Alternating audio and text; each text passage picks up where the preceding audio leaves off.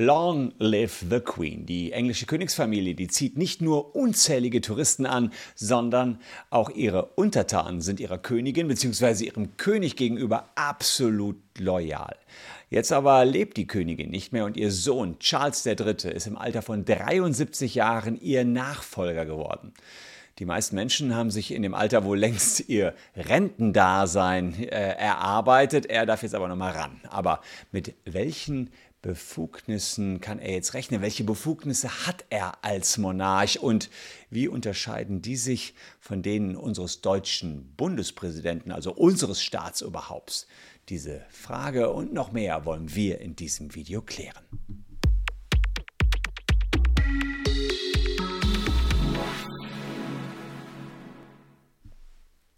Hallo, ich bin Christian Solmecke, Rechtsanwalt und Partner der Kölner Medienrechtskanzlei Wildeborger und Solmecke. Und wenn ihr rechtlich up-to-date bleiben wollt, würde ich mich über ein Abo für diesen Kanal sehr, sehr freuen. Ja, die britische Monarchie, die hat eine alte Tradition, die reicht zurück bis ins 9. Jahrhundert. Und während äh, die Monarchie in Deutschland nach dem Ersten Weltkrieg komplett abgeschafft worden ist, ist die britische die älteste Regierungsinstitution des heutigen Vereinigten Königreichs, die britische Monarchie. Die Queen oder der King äh, sind Oberhaupt von weiteren Staaten. Dem Commonwealth of Nations gehören heute 56 Staaten an, von denen 15 den britischen Monarchen als Staatsoberhaupt haben.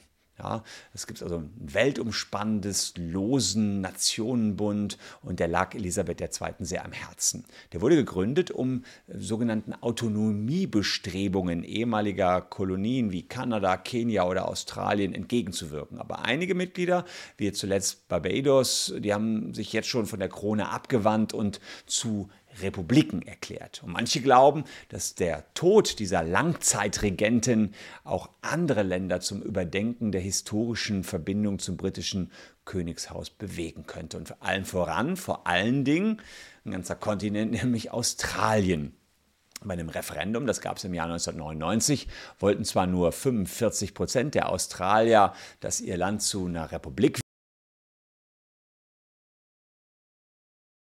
Zweiten der facht auch in Australien die Diskussionen um die Staatsform neu an. Und da gibt es einen grünen Chef, der heißt Adam Band, und der drückte dem britischen Königshaus am letzten Freitag in einem Tweet zunächst sein Beileid aus, aber der endete dann mit dem Satz der Tweet, wir müssen eine Republik werden. Und die neue Labour-Regierung sprach zuletzt im Juni davon, äh, dass die Australier jetzt erneut über ein Ende der Monarchie abstimmen wollen. Ja, die wollen so ein Referendum allerdings erst in einigen Jahren abhalten. Und ähm, Experten, die vermuten jetzt schon, das könnte jetzt Erfolg haben. Ähm, könnte man da sich durchsetzen. Großbritannien gilt aktuell als die älteste konstitutionelle Monarchie der Welt. Ja, das bedeutet, dass sie durch die Verfassung begrenzt ist. Also der König kann nicht machen, was er will, sondern eine Verfassung begrenzt das. Ja, Im Gegensatz zur absoluten Monarchie. Und seit dem 13. Jahrhundert wurde die englische Monarchie Schritt für Schritt entmachtet, sodass seit Mitte des 19. Jahrhunderts eine parlamentarische Monarchie besteht. Also in einer parlamentarischen Monarchie ist es so, dass dort das Parlament die Macht hat. Apropos Macht, wenn ihr Macht gegen Facebook mal zeigen wollt, ja, dann checkt mal unten in der Caption, äh, guckt euch die Caption an. Wir vertreten euch, wenn ihr vom Facebook-Datenleck betroffen seid. Also einmal mal kurz gucken. Facebook-Datenleck unten in der Caption 1000 Euro, wenn ihr betroffen seid. Dauert auch nur 10 Sekunden, das Ganze zu checken. Also bei einer parlamentarischen Monarchie ist es so, dass im Gegensatz ähm, also bei, bei der parlamentarischen Form Monarchie sind, ist die Macht der, des Kings oder der Queen eingeschränkt. Im Gegensatz zu ihren Vorfahren, die noch über ein ganzes Weltreich herrschten, können die Königin oder der König äh, vor allem ja, zeremonielle oder repräsentative Rollen innehaben. Der König und seine Familie weihen zum Beispiel als Repräsentanten Kindergärten ein oder Schulen, besuchen Krankenhäuser, habt ihr vielleicht auch schon mal gesehen, wenn Prinz Charles und Camilla dort in Krankenhäusern waren, anderen öffentlichen Einrichtungen. Ja, erscheint noch ein bisschen noch veraltet, die Befugnis des britischen Königs, verdiente Bürger zum Ritter schlagen zu dürfen. Ja, dazu legte die Regierung äh, eine Liste mit Nominierungen vor und ähm, ja, dann wird man zum Ritter geschlagen. Ja. Der repräsentative Einfluss des Königs oder der Königin ist allerdings nicht zu unterschätzen aus mehreren Gründen. Allein, dass die eine repräsentative Funktion haben, hat bereits erheblichen politischen Einfluss auf die Diplomatie. So absolvierte beispielsweise Queen Elizabeth II. in ihrem Leben ganz viele Auslandsreisen und empfing auch Staatsgäste in Großbritannien. Treffen mit britischen Monarchen, die können dann den Weg für bilaterale Regierungsgespräche ebnen, also für Handelsabkommen, Allianzen zwischen Großbritannien und dem Rest der Welt. Die Queen, die empfing Bürgermeister, Kaiser, aber auch Diktatoren. Dahinter dem ganzen steckt äh, ja, Aufsehen, Ansehen des britischen Königreiches. Ist das mehr als nur rein repräsentative Funktion und inwieweit ist die Rolle des britischen Oberhaupts mit der unseres Oberhaupts, ja, unseres Bundespräsidenten Frank-Walter Steinmeier überhaupt vergleichbar? Gucken wir uns die Befugnisse des britischen Königs im Regierungssystem mal an. Also, Klar ist, der König ist das Staatsoberhaupt und als Staatsoberhaupt hat der König sogenannte verfassungsmäßige Befugnisse. Und da bestehen tatsächlich einige Ähnlichkeiten zu denen unseres deutschen Bundespräsidenten. Ja, also wie auch in Deutschland gibt es im Vereinigten Königreich ein Parlament, welches das höchste Gesetzgebungsorgan darstellt. Aber das britische Parlament, das teilt sich in drei Häuser auf, wobei das Königshaus bzw. die Krone eines der drei darstellt. Und die anderen beiden sind das Abgeordnetenhaus, das ist House of Commons, und das Oberhaus, House of Lords. Und in Deutschland gibt es nur zwei Häuser, klar, den Bundestag und den Bundesrat. Allerdings hat auch der Bundespräsident offizielle Rollen bei der Gesetzgebung und innerhalb der Regierung. Wie wir gleich sehen, wenn zeige ich euch gleich. Ja. Und der britische Monarch, der ist vor allem dann ähm, hier für die Eröffnung des Parlaments zuständig, nachdem er den Chef der stärksten Partei im Unterhaus zur Regierungsbildung aufgefordert hat. Der verließ dann in einer sehr prunkvollen Zeremonie das Regierungsprogramm für die kommenden zwölf Monate.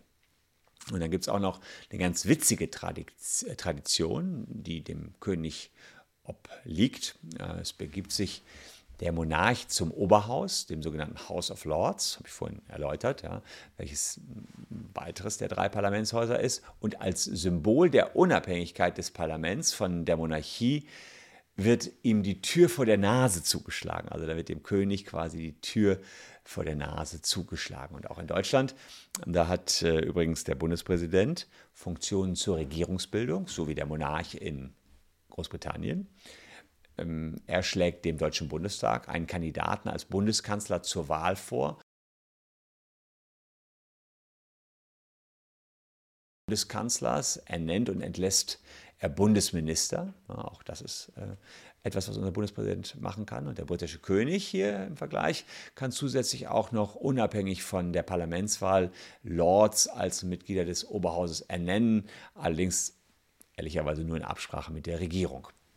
Sowas übernimmt in der Regel auch äh, der zuständige Minister. Ja, und vor einer Parlamentswahl ist der Monarch für die formelle Auflösung des Parlaments zuständig, damit es nachher neu gewählt werden kann. Das ist bei uns in Deutschland nicht nötig. Bei uns äh, besteht der Bundestag auch nach einer Wahl weiter, bis dann der neue zusammentritt. Also muss nicht irgendwie formell von Frank-Walter Steinmeier irgendwas aufgelöst werden. Ähm, aber auf sein Gesuchen hin ist der Bundeskanzler verpflichtet, bis zur Ernennung eines neuen durch den Bundespräsidenten, also bis zu einem neuen Kanzlers, weiterhin die Geschäfte zu führen. Also da gibt es eine Übergangszeit hier bei uns in Deutschland. Und der deutsche Bundespräsident hat in einer Regierungskrise, ja, nach dreimalig gescheiterter Kanzlerwahl, also wenn wir dreimal versuchen, Kanzler zu wählen und nach einer gescheiterten Vertrauensfrage, die Entscheidung zur Auflösung des äh, Deutschen Bundestages. Also da gibt es dann schon entsprechende ähm, Möglichkeiten, die der Bundespräsident hat. Und nach einem sogenannten Misstrauensvotum, einem konstruktiven Misstrauensvotum, muss der Bundespräsident hier den Kanzler entlassen und einen neuen gewählten Kanzler ernennen. Da kommen wir zurück zum britischen König in unserem Vergleich. Ja. Wenn wir Verfassungskrisen haben, sogenannte schwere Verfassungskrisen in Großbritannien, dann lösen sich die Befugnisse des britischen Monarchen von dem parlamentarischen System, indem er entgegen dem Ratschlag der Regierungsmitglieder handeln darf. Also insofern da erhöht sich quasi die Macht des Königs. Dazu sei allerdings gesagt, dass das in der modernen Monarchie äh, so noch nie vorgekommen ist. Und auch der deutsche Bundespräsident hat in bestimmten krisenhaften Situationen, im Grundgesetz ist es aber klar definiert, wann das der Fall ist, äh, immer dann, wenn die Handlungsfähigkeit der Bundesregierung beeinträchtigt ist, besondere Befugnisse.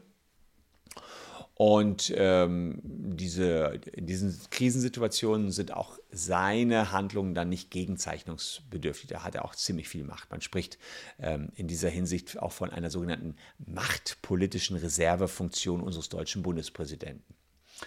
Am bedeutsamsten und am herausragendsten scheint allerdings wohl die königliche Zustimmung für Gesetzesentwürfe in Großbritannien.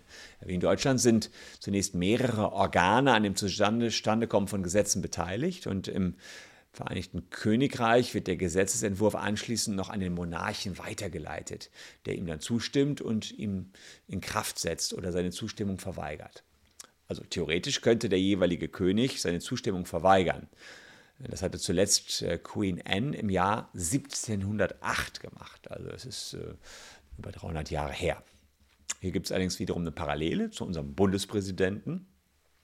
Denn äh, nach der Gegenzeichnung durch die beteiligten Bundesminister und der Bundeskanzler werden die Bundesgesetze hier in Deutschland auch vom Bundespräsidenten unterzeichnet. Das nennt man Ausfertigung. Das ist hier in Deutschland genauso Teil des Gesetzgebungsverfahrens. Also da ist die Rolle des Königs äh, nahe dem eines Bundespräsidenten werden. Und der Präsident hat zunächst zu checken, ob äh, das Gesetz nach den Vorschriften unseres Grundgesetzes zustande gekommen ist. Das ist immer die Basis hier in Deutschland. Und nach der, unserer Staatspraxis und der herrschenden Meinung umfasst das Prüfungsrecht des Bundespräsidenten formelle Gesichtspunkte, also ob die zuständigen Gremien gehandelt haben, aber auch materielle Fragen. Sind die Grundrechte oder unsere Staatsziele beachtet worden? Und das ist dann Aufgabe des Bundespräsidenten. Und anders als in England haben deutsche Präsidenten ähm, schon achtmal davon Gebrauch gemacht das ist gar nicht so lange her, nicht 300 Jahre wie bei der N, sondern der letzte Fall kommt aus 2006. Da hat Horst Köhler, unser Bundespräsident, entschieden, dass das Gesetz zur Neuregelung der Flugsicherung und das Gesetz zur Neuregelung des Rechts der Verbraucherinformation nicht ausgefertigt werden hat. Also wirklich seine Macht dort ausgenutzt. In England und Großbritannien ist der Monarch als Staatsoberhaupt, aber vor allem auch so eine Art Vertrauensperson für die Premierminister. Ja. Habt ihr jetzt gesehen, den, ähm, die Elisabeth hat ja noch die neue Premierministerin ernannt. Sie werden vom Kabinett regelmäßig über die tagespolitischen Ereignisse informiert. Ähm, das war für die Queen kein Pflichttermin, aber echtes Interesse. Die hatte Interesse, was passiert. Ähm, das haben alle Premierministerinnen und Premierminister ähm, bestätigt, die zu Elisabeths äh, Amtszeit auch amtiert haben.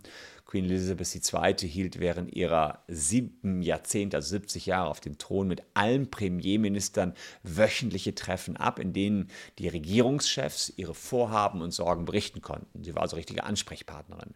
Und 1992 untermalte die Queen im Rahmen eines Dokumentarfilms diese Rolle, indem sie sich wegen ihrer Unparteilichkeit als Schwamm für die Probleme der Premierminister bezeichnete.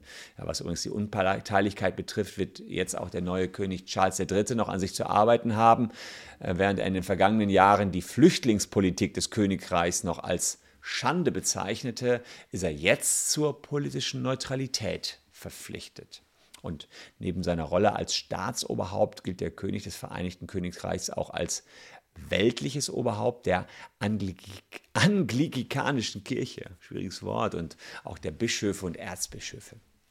Auch äh, in dieser Aufgabe ist er nicht ganz frei, er bedarf dafür der Abstimmung eines, äh, es bedarf einer Abstimmung eines Kirchengremiums. Also auch da kann er nicht komplett frei handeln. Also es wird deutlich, dass der König inzwischen gar nicht so mächtig ist, wie viele glauben. An manchen Stellen hat ein deutscher Bundespräsident sogar mehr Befugnisse als der König in Großbritannien. An anderen Stellen ähneln sich die beiden Positionen und die Monarchie, die ist in der modernen Welt ja mehr als nur ein weiteres Staatsorgan.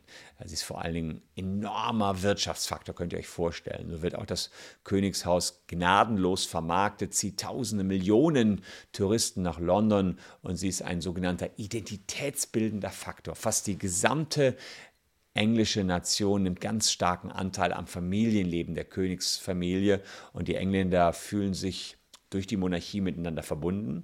Ähnlich wie das auch in den Niederlanden ist. Da fahre ich ja am Wochenende schon mal in unser Ferienhäuschen. Das weiß ich auch, wenn der Königin-Tag ist, äh, Königstag ist, dann ist da immer große Party, alles in Orange.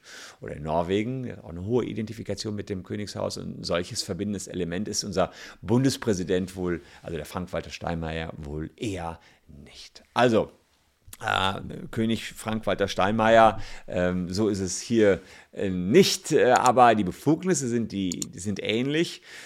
Würde mich mal interessieren, hättet ihr noch Bock auf einen König, so wie ich ihn euch gerade geschildert habe, wie er in der britischen Monarchie verankert ist? Oder sagt ihr, ach komm, alles Schnee von gestern, was will ich mit dem König? Aber irgendwie faszinieren tut er euch ja vielleicht auch.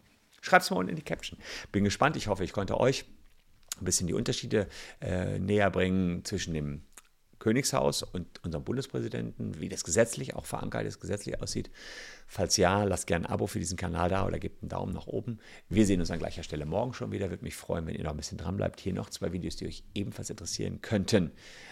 Danke für eure Aufmerksamkeit. Bleibt gesund, liebe Leute. Tschüss und bis dahin.